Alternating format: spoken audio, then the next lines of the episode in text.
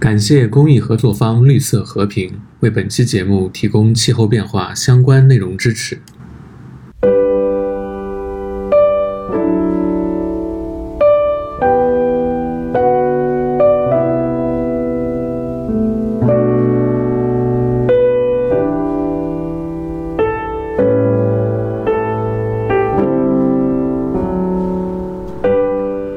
大家好，这里是即兴沉默，我是张女士。我是花开马，我是小光。今天我们要跟大家聊一个呃关于气候的话题。嗯，有一点严肃哈。嗯，这个话题，这个话题呢，其实是起源于我们三个最近共同看了一本书，就是今年出版的比尔盖茨写的一本《气候经济与人类未来》。这个书呢是。比尔盖茨他花了十年的时间去调研气候变化，然后做的一个对气候的一个梳理。嗯，因为他可能是人家已经钱赚到位了，所以就想要做一些对人类有帮助的事情。嗯，所以呢，他可能就是在对气候这方面有一些研究。然后他其实也是希望能通过对气候的一些改进吧，他他能贡献自己的一份力量，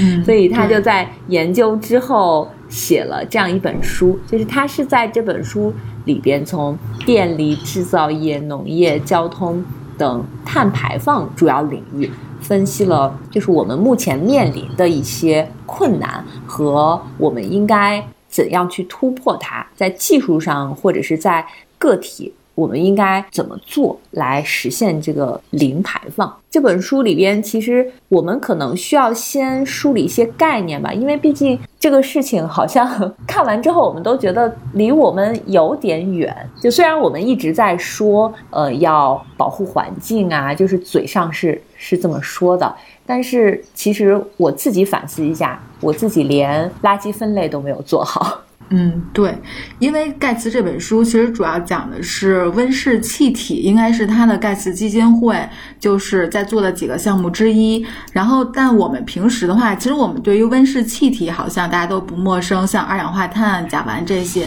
但是具体说，呃，温室气体对我们这个世界、对我们每个人的生活造成什么影响？坦白说，在看这本书之前，其实呃，我自己是没有概念的。然后我们仨讨论了一下。也发现，其实我们对这个都是没有太多概念，所以这本书，呃，对我们来说，其实在一定程度上有点像一本科普书，就是帮我们厘清了一些，比如说温室气体到底是什么，然后现在是一个什么样的情况，还有就是我们现在面临的，我们就我们现在处境到底是什么？我觉得好多人可能都不太清楚。嗯，是的，我其实看完了之后，才有一种。就是原来是这样，或者是恍然大悟的这样一种对，是。花开马，你要不要先介绍一些很基础的概念？比如说，他在这本书里一直提到了一个五百一十亿吨到零排放的这样一个概念。这个五百一十亿吨到底是什么？比尔盖茨在这本书里面，一个是提到了一个五百一十亿吨，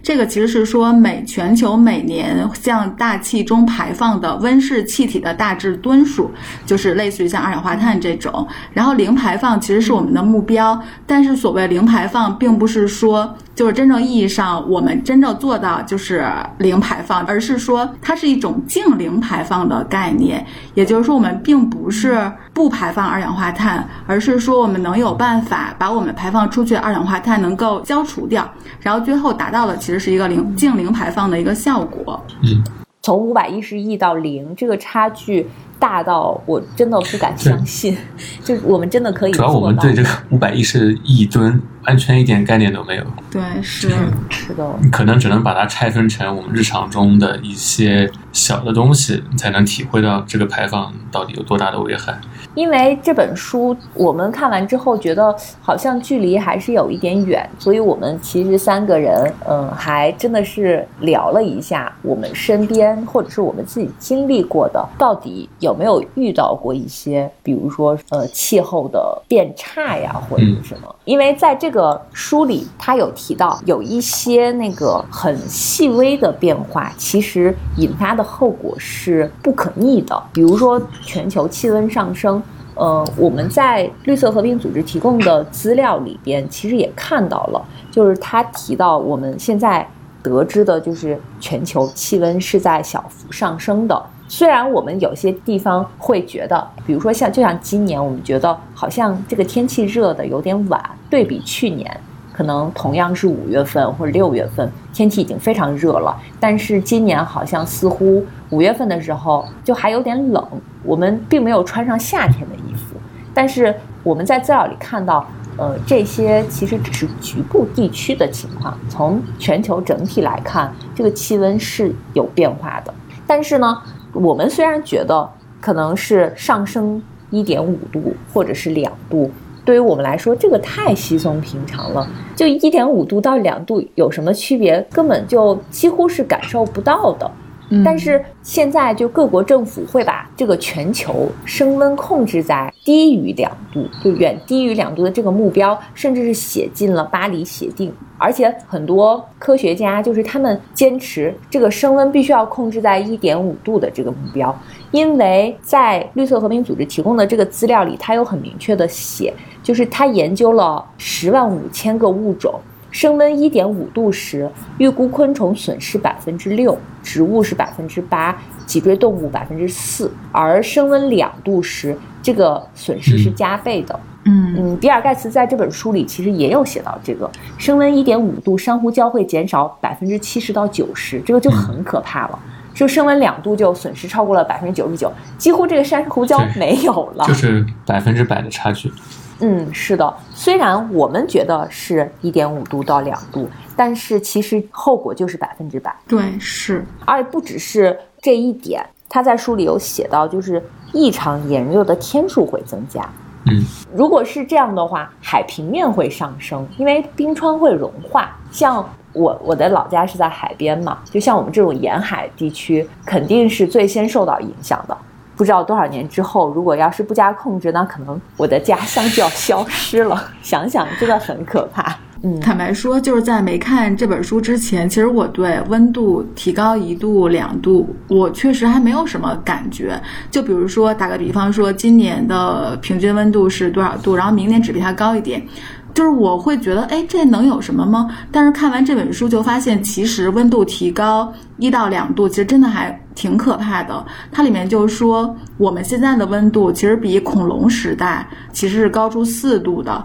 然后呢，我们是比工业化，就是工业时代之前是高出一到两度的。然后他说，如果说我们不加以控制的话，到二十一世纪末，其实就会上升四到八度，四到八度，像刚才张女士说的，就呃一点五到两度，其实后果都已经很严重了。如果真的上升到四到八度的话，那我觉得人类可能就灭绝了吧，感就是这个感觉。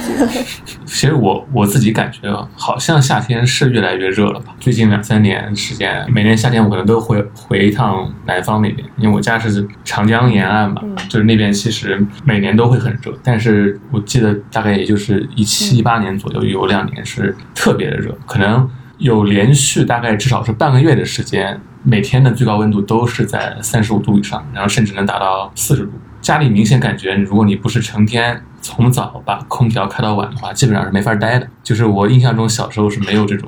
热到这种极端的一个程度。我有一个感受非常明显，一最初的时候我是不知道这是什么原因。就我看完这本书之后，我想可能是跟这个有关系的。就是我们家是在海边，就真的是等于是出门就是海。我大概在呃十几年前的时候，夏天我们家是没有空调的，没有热到那种地步，就需要开空调。像我爸这种很怕热的，一般可能男性会更怕热一些，它也不需要空调。我们家就没有装空调，我们家装空调应该是在一几年，二零一几年，具体二零一几年我不记得了。后来就每一个夏天可能会有一周的时间是非常热，需要在中午的时间开一下空调，早晚都不需要开，晚上睡觉也不需要开。后来就变成了我二零一九年夏天回家的时候，呃，我在家大概待了有两周，就这两周，每天白天是你是需要一直开着空调，可能到晚上睡觉的时候稍微开一会儿，然后你定一个时，然后关掉。基本上出了太阳，屋里可能不开空调你就坐不住了。这个是发生在我自己身上一个比较直观的感受。对，而且就是。极端天气带来的还有像是洪水这种灾害，因为我们家那边也是长江，基本上其实每年都会有或大或小的那种洪水，只不过有时候它那个洪水没有那么严重的时候，你新闻上你是看不到太多报道。对，但是也就是这两年两三年时间，我经常看到，就是有时候我不在家的时候，我爸会给我发那种他他拍的那个长江边上那个照片，因为我们家长江边上有一个算是一个滨江公园吧，会有一些那种栏杆啊、雕塑什么的。然后这两年就是经常夏天的时候，那个水会把雕塑全部都漫过去，就基本上已经破进了那个警戒的水位线了。然后就市区里基本上就是你稍微再高一点，可能就它那个大坝就有点撑不住的感觉了。然后如果是在乡下或者在县里的话，就基本上是非常严重的一个灾害。我表哥他之前就是去乡下。就他他那个工作算是政府里面的一个机构嘛，然后他可能可能就是这种赈灾的活动需要他们身先士卒，让他们有一年应该是一七年还是一八年，所有的基层干部都要去抗洪，就真的是上一线那种。然后他们大概是把那个车开到那个大坝上，然后把那些什么防洪的那个沙袋啊，都水泥水泥那些袋子都准备好了，然后他们基本上在那待了大概有一个礼拜。这个礼拜之间，他们基本上是没有睡觉，对，而且每个人都签了一份类似生死协议那种，就是如果需要的话，对，如果你需要的话，你你就得顶上去啊，就是已经到这种地步。那段时间就是一直下雨，一直下雨，就每天基本上是从早下到晚，就那个水位基本上就是下不去，再再高一点，基本上整个那个乡下那个，因为乡下那种大堤基本上都是土做的嘛，就它也不会是水泥做的，其实它非常脆弱。他说：“可能再过再多一两天雨的话，就真的是全线就要绝堤了。就是后来还好，就是没有他这种的那一段没有完全崩溃，就最后他还是 平安回来了。但是也是一个想起来非常后怕的一个经历，就是发生在身边，你能切实感觉到的，就是以前没有，可能只有九八年印象，全国人民都印象比较深。再往后你可能就对吧，没有像这么大规模的报道或者怎么之类，但其实它其实是在发生在我们的眼皮底下。”所以，全球温度升高就是带来的灾害，可能就已经在我们身边能看到了。只不过是我们一个是没有，就是这些事儿，可能我们确实有的就不太知道；还有一个，可能我们确实也没有联想到说这些事的发生，其实背后的原因可能是全球那个像二氧化碳排量、二氧温室气体那个升高导致的。嗯，我们没有意识到，就是它这个有哪些来源提供了这些二氧化碳的排放。我们可能普遍意义上觉得，好像生活中那些开车啊，或者是什么坐飞机啊、交通这些是一个非常大的排放源。但其实我们看那个比尔盖茨书里，交通好像只是排在第四位。就是它的整体的对那个五百一十亿吨的排放量的贡献，它其实并不是很高，大概不到百分之二十。对，百分之十。占比最高的好像是水泥啊、钢材、塑料这些。电力生产与储存。一个是电力，一个是制造水泥、钢材这些这些材料的期间所产生的二氧化碳，这两个是其实占着最大的头。就这两还挺颠覆我的想象的。对，甚至是种植和养殖竟然都排在交通的前面。是的，是。你吃太多牛肉就不太环保。对对，肉蛋奶制品其实都非常非常不环保，非常不低碳。是之前包括像雾霾啊什么的，我们的固有认知就觉得是交通工具，比如说汽车、尾气，就类似于这种，好像是一个碳排碳排放最高的。但其实真正看完这本书会发现，其实还真不是这样，就是真的确实是钢筋混凝土这些，其实它的碳二氧化碳排放是最高的。我之前的认知中有一些那种化工厂，嗯，或者什么造纸厂，这种是对环境破坏很大的。嗯嗯，它那种可能它是还是化学污染。对对，它有很多化学污染，就可能不仅仅是碳排放。对，而且它。它不仅是污染环境，就是污染大气，它真是污染水源。你像有一些造纸厂，它是会污染水源的。所以我觉得看完贝尔盖茨这本书，其实就是能把很多我们平时可能有意识到一些零散的东西，起码可以串起来了。就是我们平时身边经历的那些，像刚才小光讲的，类似于这种。呃，我们之前可能是把它只当一个零，就是一个零星的一个事件来看，但其实背后它是有一连串的逻辑性存在的，就是它是由那个温室气体排放，然后二氧化碳排放量过高引起的一个连锁反应。但是我们平时做的很多事儿，包括交通，包括像那个工业生产，包括生产制造、电力这些，这些又是排放了二氧化碳。但是我们接下来就是说要怎么解决这些，所以它整个其实是一个一环套一环的一个连锁反应。对，而且在二零二零年，其实我们的整个碳排放量是有减少的。啊，你知道对，为什么？新冠疫情，对，就是因为新冠疫情，让可能大家就是生产都停止了，然后这个工业发展和经济发展都减缓了，所以它整个的这个二氧化碳排放总量比一九年的时候其实是减少了百分之七十。但是呢，他说大气中的温室气体浓度突破了历史记录，而且仍然在持续上升。也就是说，其实我们的工业生产和经济这块儿。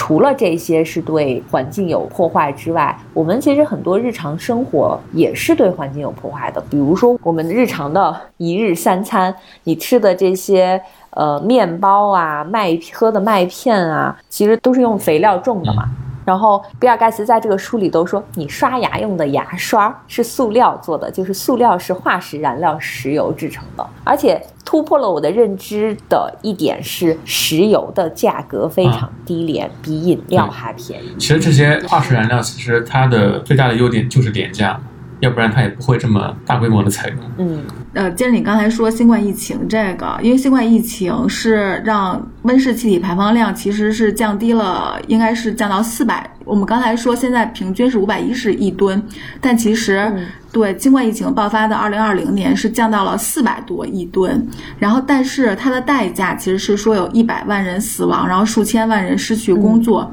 所以当看到就是这本书里写的这个数据的时候，我当时觉得我们一方面当然是希望温室气体排放量能够降低，但是起码从目前来看，它的代价其实是经济放缓对，就经济放缓甚至往下行，然后很多人失业，然后会有人死亡。所以它是不是从另外一个角度上也能说，经济上行就势必会造成大量二氧化碳的排放？就我觉得它就是一张牌的正反面吧，对，是。就可能哪一面都都不是好结果，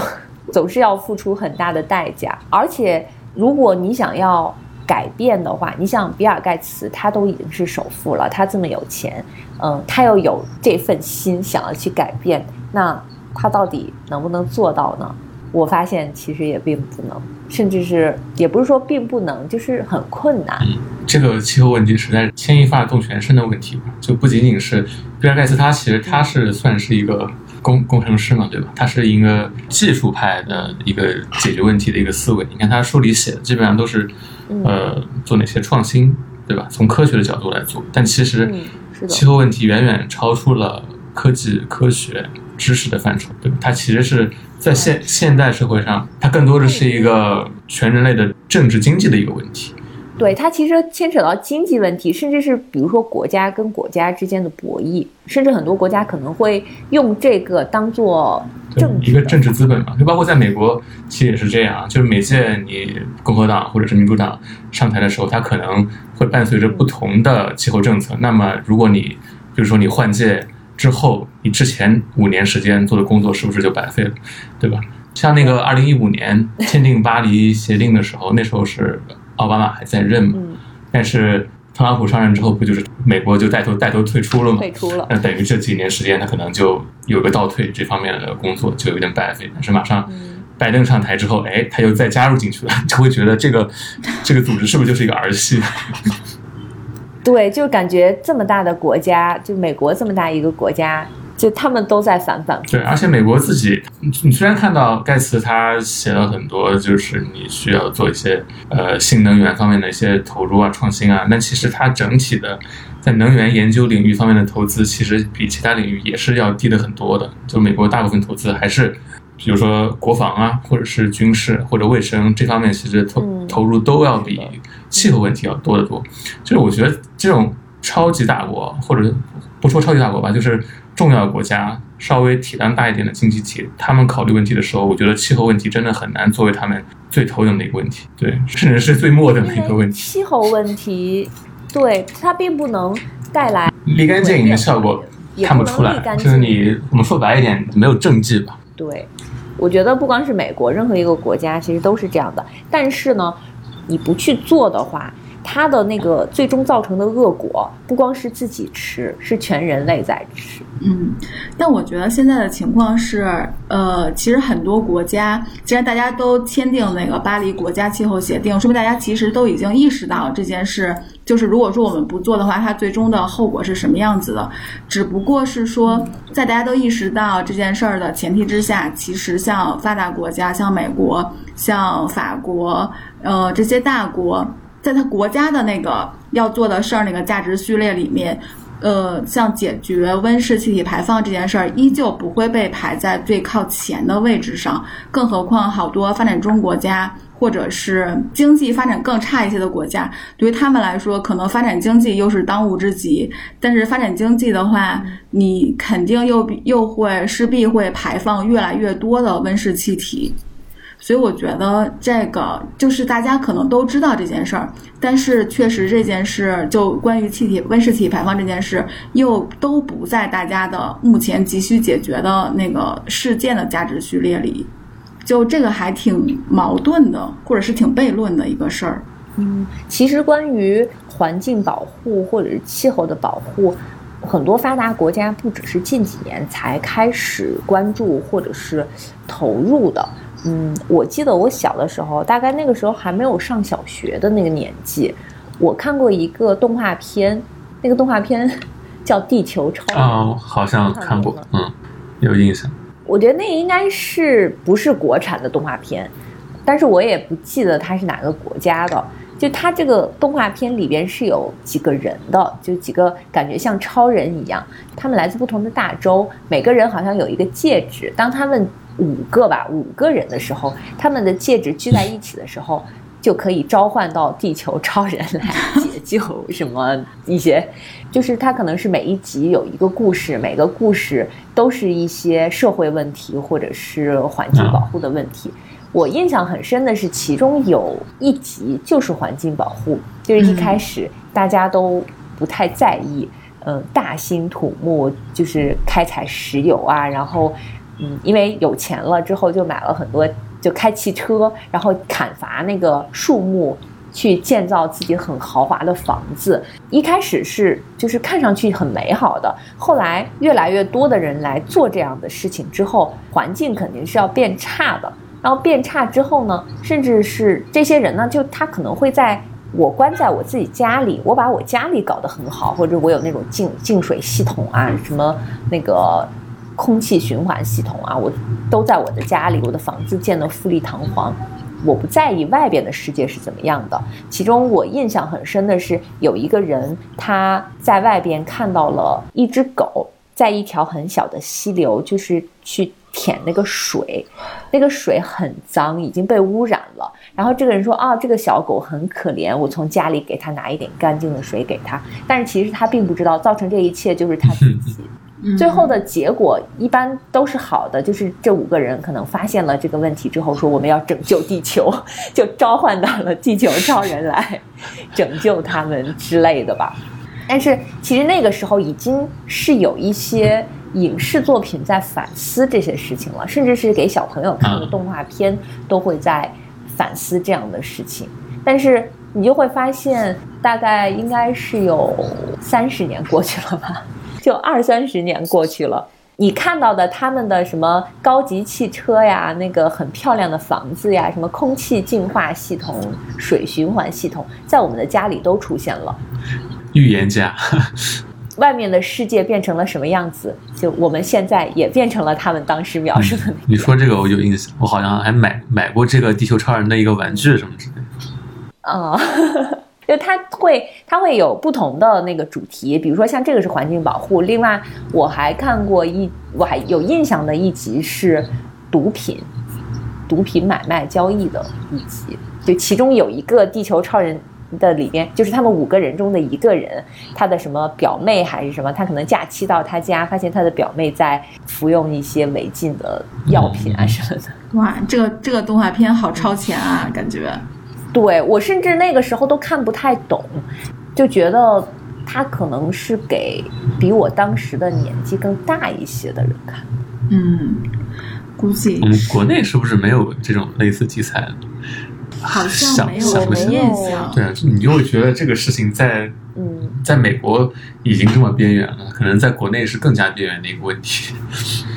对啊，因为我们我们一直在发展经济，我们在追求 GDP，估计嗯还没有注意到，还没有关注到环境保护这块儿的问题。对，因为中国其实还没有达到没有达到那个碳排放那个峰值嘛。哦，它是一部环保主义的美国动画影集。哦，怪不得。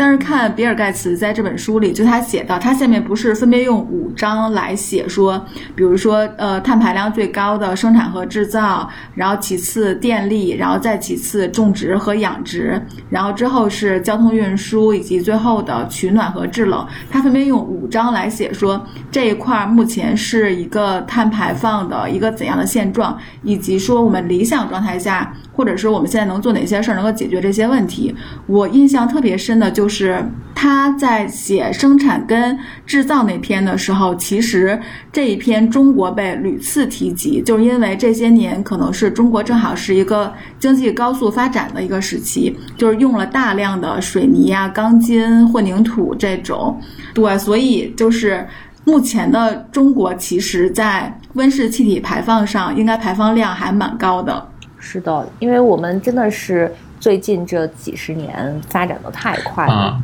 对，嗯但今年不是那个什么政府工作报告中也提到一个概念嘛，叫碳中和。我看那个概念，它那个解哦释看上去跟比尔盖茨说的那个净零排放应该是差不多的，就是你你的排放跟你的减排的那个总量是要相互抵消的嘛，然后才能实现碳中和。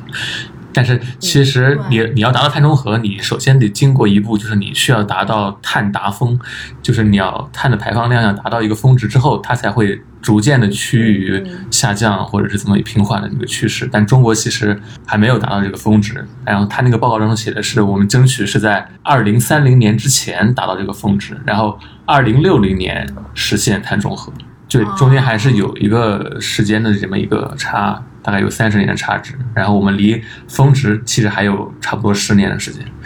所以其实是确实是个很漫长的时间。也就是说，它必须得达到一个就是我们比如说，我们现在肯定是已经有各种措施来限制排放，以及对吧，降低空气中本身存在的二氧化碳，然后通过降低这个增长率，让它到达一个峰值之后不再继续增长了。这个预计的时间是到二零二零三零年，肯定是这个意思，就不是说它必须要达到某一个设定好的值。对，就是预计三零年的时候就不会再往上涨了，然后这个时候我们就进入下一个阶段，就是要实现碳中和，大概是怎么样一个过程？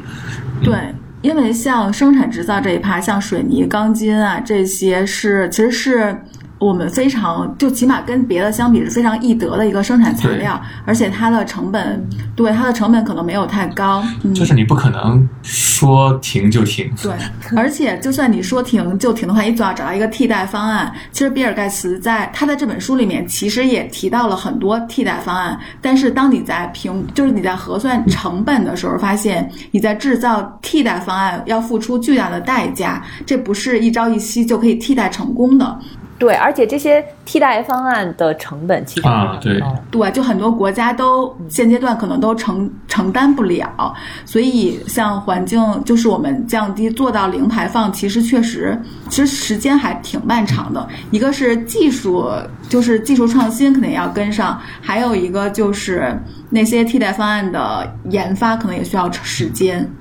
比如在对它在电力这块儿，它写说，那其实电池是可以，就是电池是一个呃属于清洁能源，但是电池的存储量又是一个非常大的问题。我印象特别深，他就说，如果因为现在飞机就是用的是燃料嘛，如果说像飞机如果有用电池的话。呃，因为你飞机本身会很重，然后越是重的话，你需要电池，就是需要电池会越多，然后有可能你需要电池的这个重量，就是比你用燃料的重量要重得多得多，导致飞机不能起飞。所以现在其实就是我们能想到的解决方案可能是有一些，但是这个所谓的解决方案又并不能真正的解决现在的问题。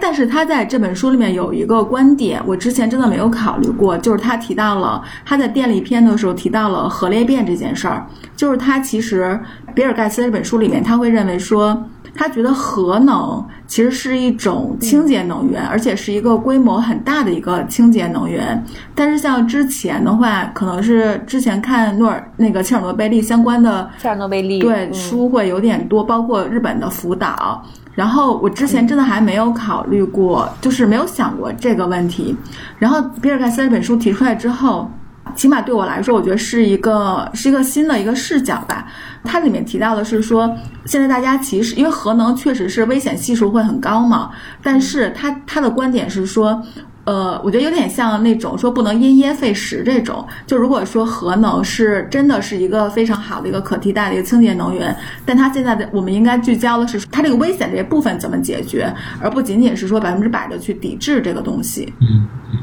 这块儿我觉得这个思考角度，嗯，哦，我觉得关于核能好像争论还挺大的。嗯，就一方面大家都知道核能是清洁能源，但是另外一方面确实是因为就是它呃切尔诺贝利和福岛的这个真的是造成的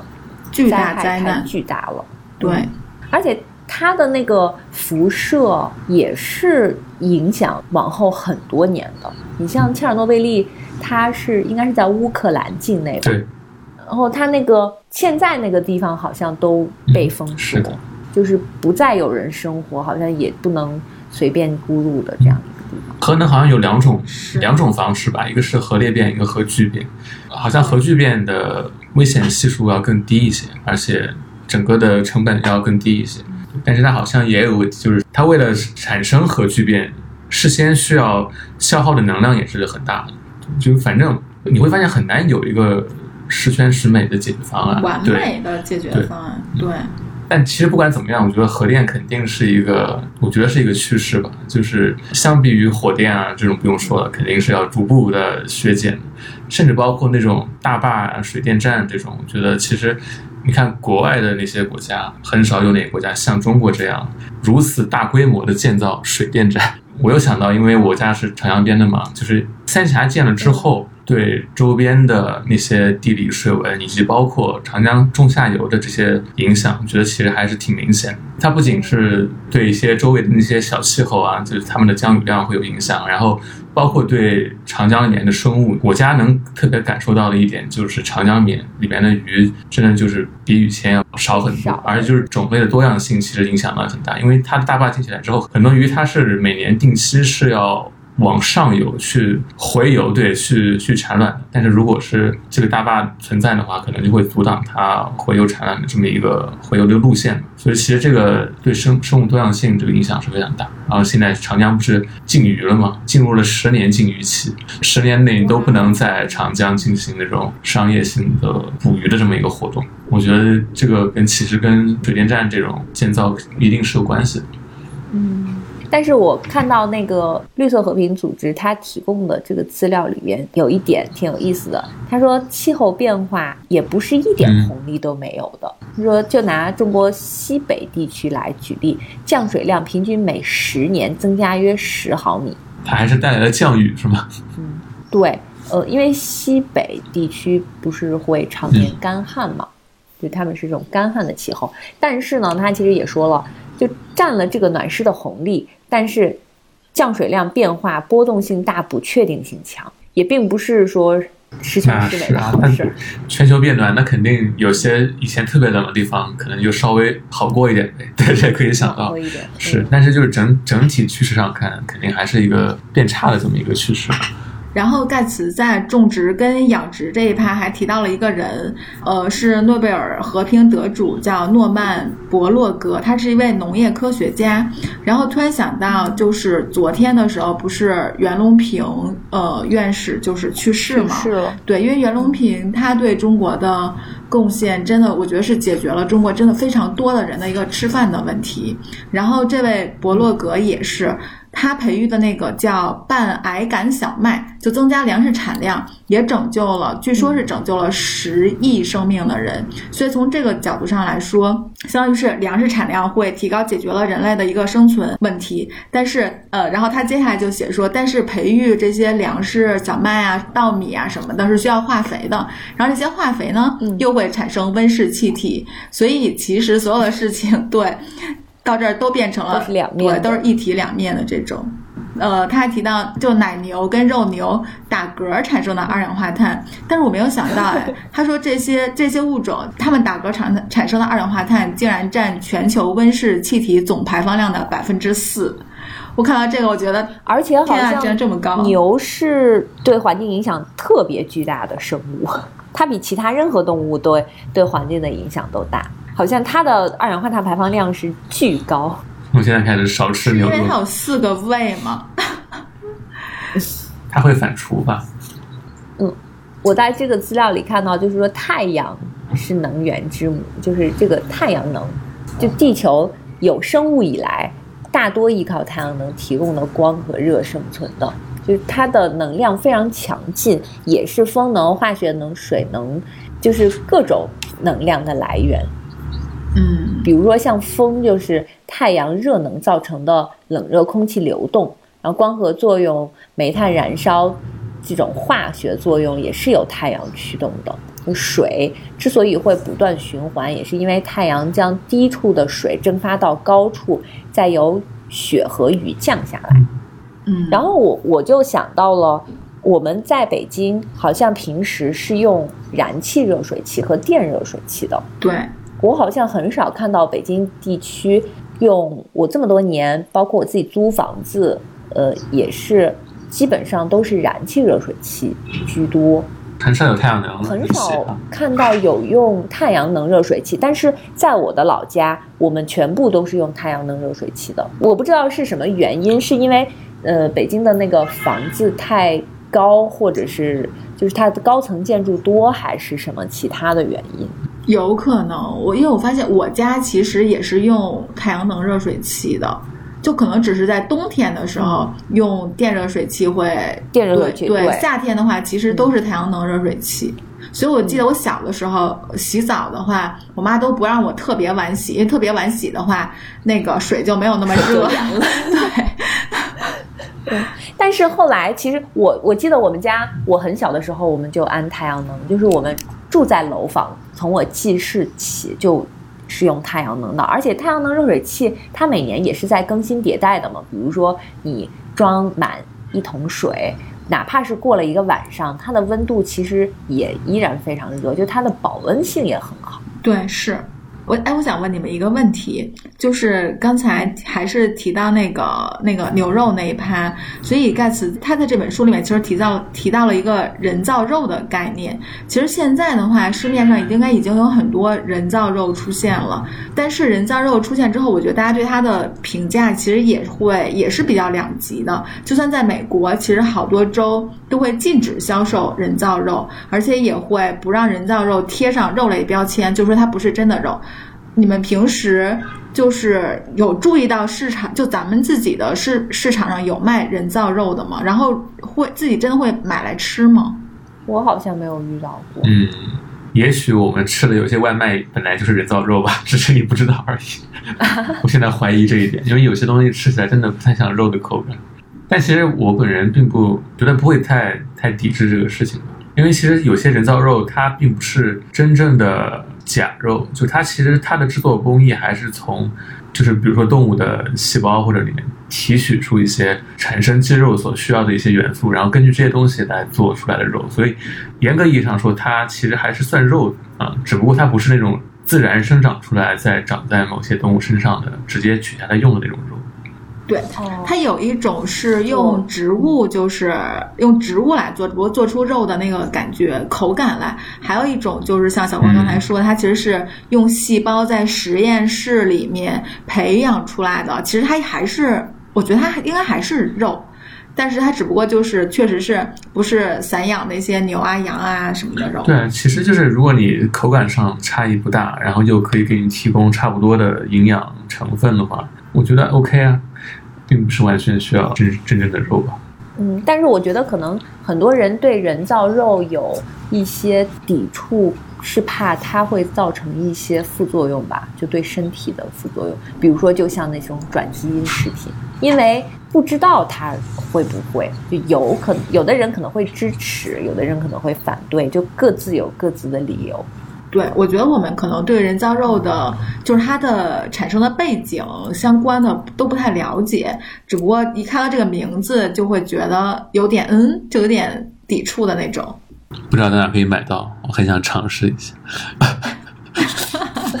我也想尝试我真的好好像没有吃过，对。我好像也没有吃过。嗯，比尔盖茨他就在这本书花了大量的篇幅来介绍危害，或者是哪一些是造成这个危害的罪魁祸首。嗯，但是他在这本书的最后，其实也提到了，就是我们怎么来解决这个问题。整体来看，他是给出了一些解决办法的，但是是需要可能全球的国家、人类都来一起努力对，还需要科技继续的创新，并且也需要时间。嗯，但至少每个普通人都可以从自己身边最简单的事情来做起，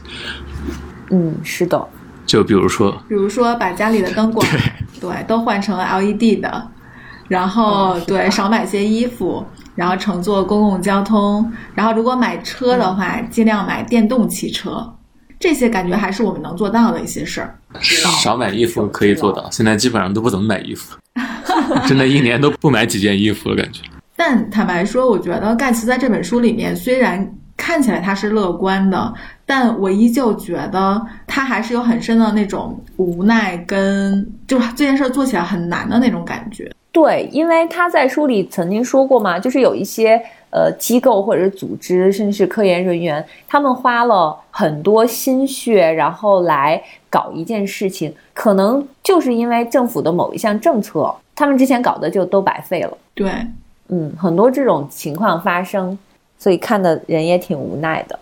是，大家如果读这本书的话，其实也可以搭配着看比尔盖茨的那部纪录片，叫呃《解码比尔盖茨》。其实里它是三集的一个纪录片，就讲了比尔盖茨盖茨基金会，然后面对就是解决一个是非洲厕所问题，然后其中也包括温室气体的问题，他们团队做出的调研、做出的努力，以及最后的失败，我觉得看的还挺嗯，心里还挺五味杂陈的。就是像比尔盖茨这样的人，他有资源有钱，但是其实他在做这些事儿的时候，尤其在一些就是在政治面前，其实实还是挺无奈也挺无力的。对，而且我觉得气候变化这个问题，就是不仅仅是客观上它的实现难度很大吧，而且其实它很多情况下，它也是一个有些人会有一种非常虚伪的态度面对这件事情。或者说他自己意识不到自己做的事情对这个整个的气候变化有什么负面的一个一个影响吧。就之前看的一本书里面，就是美国的那个非常畅销的作家叫乔纳森·弗兰岑，然后他其实本人他也是一个非常坚定的一个环保主义者。然后他之前写到，就是他有有一次坐船，就是去南极洲旅游，是那种特别豪华的国家地理杂志举办的一个活动，然后船上可能都是一些那种社会名流啊、富人什么之类的。他们在那个旅行快结束的时候，船上的那个工作人员组织他们去参加了一个关于环境保护的一个类似的一个讲座，然后跟他们说了一下，呃，南极的冰盖什么正在融化之类的。呃，然后你们要做出很多的努力来帮助我们解决这个环境问题。最后让他们留一段时间给他们讨论。然后当时就有一个人，也是一个很有钱的人，他就起身说，就说啊、呃，这个问题挺好解决的，因为他本人是管理了很多那种大量的住宅那种地产。然后他注意到那些，就是他的那些租户当中有很多是领取了联邦政府补贴的那些租户，因为他们这些租户是不用付水电费的，所以他们每到冬天的时候呢，总是把暖气开得特别热，然后夏天呢总是把空调开得特别冷，然后就肯定会产生很多的温室气体嘛。然后他就说，在我看来，就是应对气候变化的一个很好的办法之一，就是对这些人让他们去付水电费，而不去不要让他们去领取联邦政府的补贴了。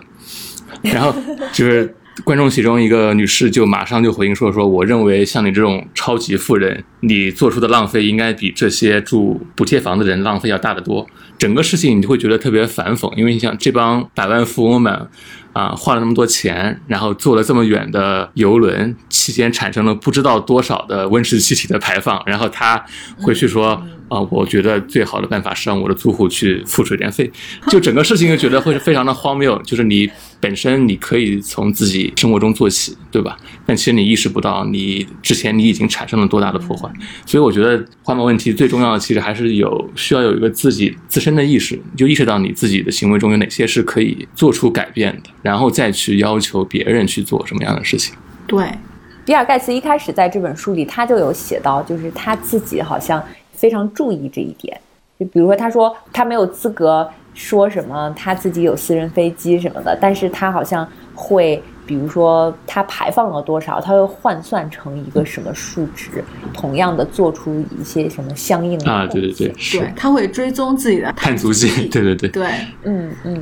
包括平时我们其实还是不也不能浪费粮食。然后像嗯，盖茨在这本书里面他说，美国的那个粮食量浪费应该达到百分之四十。对，我们平时在食堂吃饭嘛，我们看就看自己食堂也会发现浪费现象还挺严重的。包括我自己有的时候拿了饭也吃不了那么多，其实这个也会造成大量的二氧化碳气体的一个排放。所以我觉得确实我们知道了，就是这件事儿其实真的还挺严重的。之前我们。可能是只只知道一个概念，但不知道它具体会严重到一个什么样的程度。呃，大家既然都通过这本书知道了一些之后，我觉得确实我们身边其实有一些力所能及的事儿的话，就能减少一些碳排放。那我们可以从自己起码能做到这些事儿，先慢慢做操作起来。嗯，那我们就从自身做起吧。对，少买衣服，不浪费粮食，少点外卖。对啊，对对对，少点外卖。今天这期节目由绿色和平为我们提供了一些相关的内容支持。嗯，欢迎听众朋友们在我们的节目下面留言，来跟我们互动，发表你自己关于气候变化的一些看法。嗯，那我们今天就到这里。嗯，好，希望我们有一个美好的环境。那先这样，拜拜，再见，拜拜，拜拜。Thank you.